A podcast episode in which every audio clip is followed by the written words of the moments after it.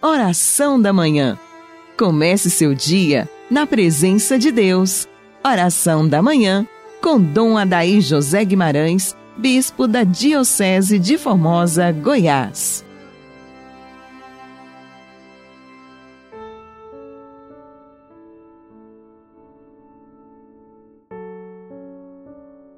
Graças e louvores se deem a todo momento ao Santíssimo e Diviníssimo Sacramento. Dileto ouvinte, iniciemos juntos nossa manhã orante, em nome do Pai, do Filho e do Espírito Santo. Amém.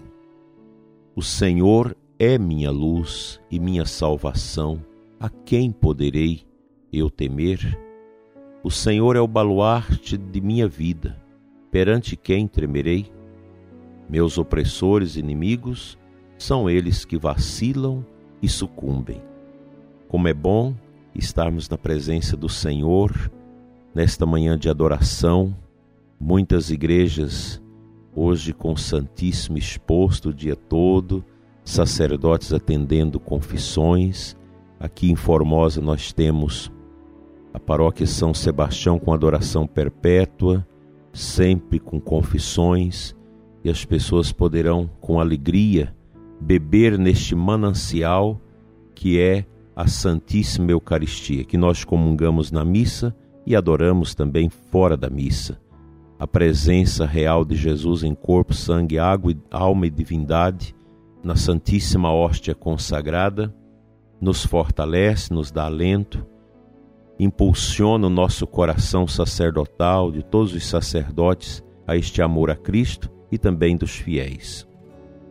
Como a Eucaristia é importante nesse processo nosso de santidade. É impossível você pensar a santidade na igreja sem a Eucaristia, sem os sacramentos. A Eucaristia ela possui um valor absoluto nas nossas atividades da igreja. E quanto mais conhecemos a Santíssima Eucaristia, o valor da Santa Missa na nossa vida, de padres, de religiosos, de leigos e leigas, mais nós vamos nos aprimoramos na prática da virtude, da humildade, pois o Cristo é humilde.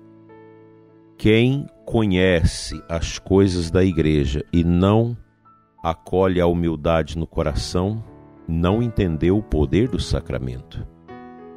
Nós precisamos fugir sempre daquele zelo amargo que eu vejo muito na nossa igreja, que é o farisaísmo católico, em que as pessoas pensam que estão num grau de elevação tão grande que elas podem picar contra as outras e dizer-se melhores. Ninguém é melhor do que ninguém diante de Deus. Precisamos ter isso. E precisamos ter paciência. Nesses tempos difíceis, difíceis também para a igreja, muita confusão, muitos desatinos, muitos desencontros, muito desrespeito às normas litúrgicas, conceitos estranhos que muita gente vai introduzindo na missão da igreja e nós precisamos ter firmes. Por isso eu digo para você, querido padre, na sua paróquia, na sua pastoral, na sua igreja, Seja um sacerdote católico, isso basta. Viva aquilo que a igreja nos ensina. Nesses tempos de confusão, a gente se apega à verdade. Não há necessidade de ficar buscando novidades.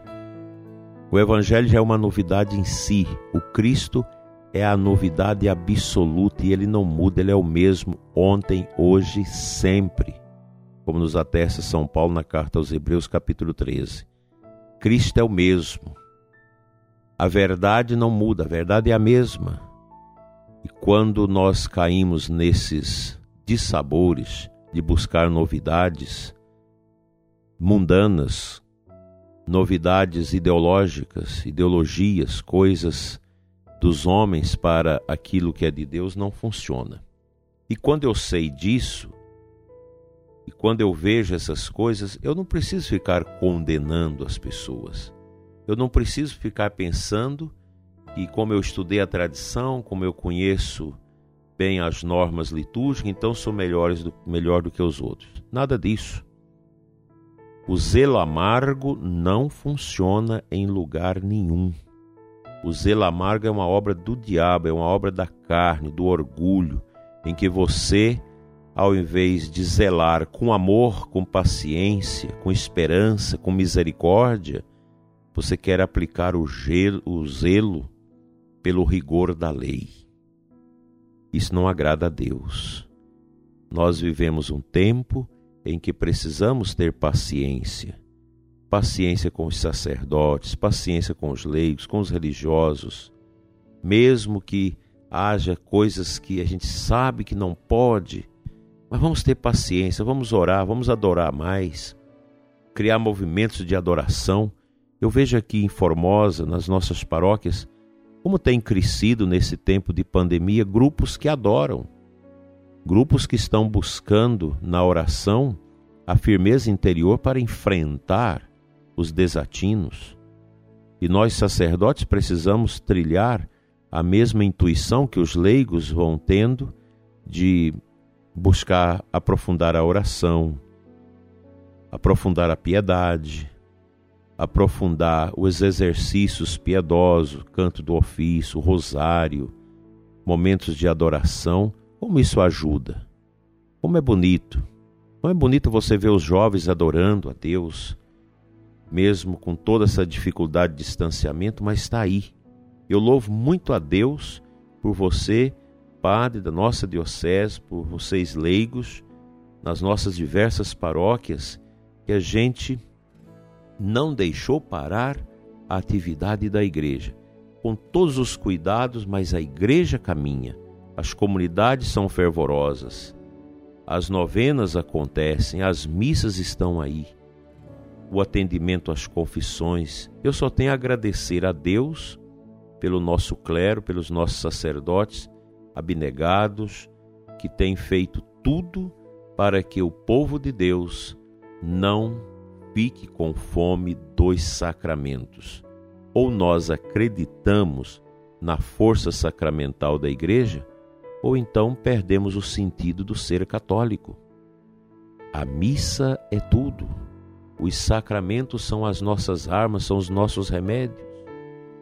E a nossa ação evangelizadora não pode parar. Que a Santíssima Eucaristia te revista com a coragem da fé e do amor a Jesus e do zelo bom pela Igreja.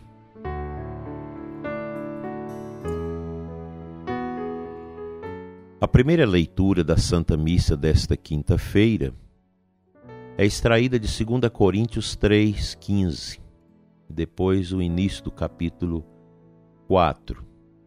Então, o apóstolo nos diz assim: Até ao dia de hoje, quando os israelitas leem os escritos de Moisés, um véu cobre o coração deles. Mas todas as vezes que o coração se converte ao Senhor, o véu é tirado. Pois o Senhor é o Espírito, e onde está o Espírito do Senhor, aí está a liberdade. Que palavra tão doce, que palavra tão viva esse véu que nós às vezes temos no coração, que é o véu do pecado, do zelo amargo, desse farisaísmo de pensar que a gente é melhor do que os outros, de condenar os outros, de julgar os outros. Quando a gente coloca a Sagrada Escritura no lugar dela, dentro da nossa alma, dentro da nossa vida, estes véus estranhos vão sendo tirados é o que nós precisamos, prezado ouvinte. Sermos homens e mulheres de fé na liberdade. O cristão livre não se apega a essas bobagens, não se apega ao orgulho, às vaidades, à prepotência, a essa mania de pensar que sabe tudo, sabe mais do que todo mundo, que só você está certo. Nós vivemos um tempo de tanta confusão que a gente precisa romper com isso. Não fazer parte desse time de confusão, de divisão, de brigas, de confusões, confusões que tiram a unção e a nossa oração, o poder da nossa oração. Te convido nesta quinta-feira a fazer a sua adoração ao Senhor, a ler a liturgia de hoje. Quem puder ir à Santa Missa, por favor, o faça. Eu tenho certeza que o seu coração vai vibrar de amor, de esperança, de poder. Como Cristo renova o nosso coração a cada dia. Que a paz reine dentro de você. Você, sacerdote, religioso, seminarista, lideranças leigo, povo de Deus. Quanta beleza a gente sente que sai do grande culto, da grande oração, da adoração do nosso povo.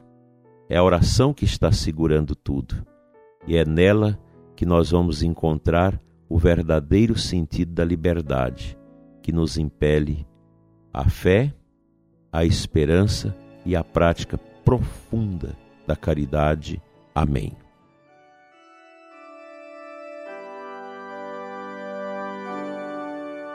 Senhor nosso Deus, Pai das misericórdias eternas, eu oro neste momento pelo ouvinte que nos acompanha. Dai, Senhor, a paz aos que estão na aflição, alegria aos que estão tomados pela tristeza. Aumente a fé, Senhor, dos que estão bambos, tristes, desanimados. Cura, Senhor, o coração dos aflitos, dos enfermos. Te entregamos as pessoas que estão se recuperando desta peste. Vem, Senhor, em auxílio dos sacerdotes que lutam pela vida, na UTI, no entubamento.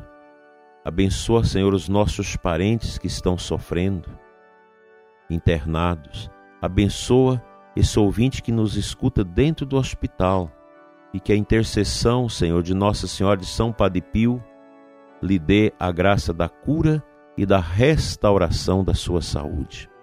Obrigado, Senhor, por cada ouvinte deste programa que nesta manhã de quinta-feira nós sejamos animados e possamos fazer a nossa adoração carinhosa, bonita, afetiva para com Cristo, pelo fim dessa peste, pelo fim das divisões e pelo início de um amor e de um renascimento da fé em todos os cantos deste mundo.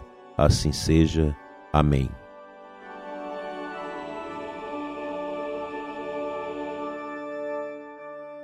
O bom Deus te abençoe e te guarde com uma quinta-feira na luz. Em nome do Pai, do Filho e do Espírito Santo, assim seja. Até amanhã, se Deus assim nos conceder esta graça.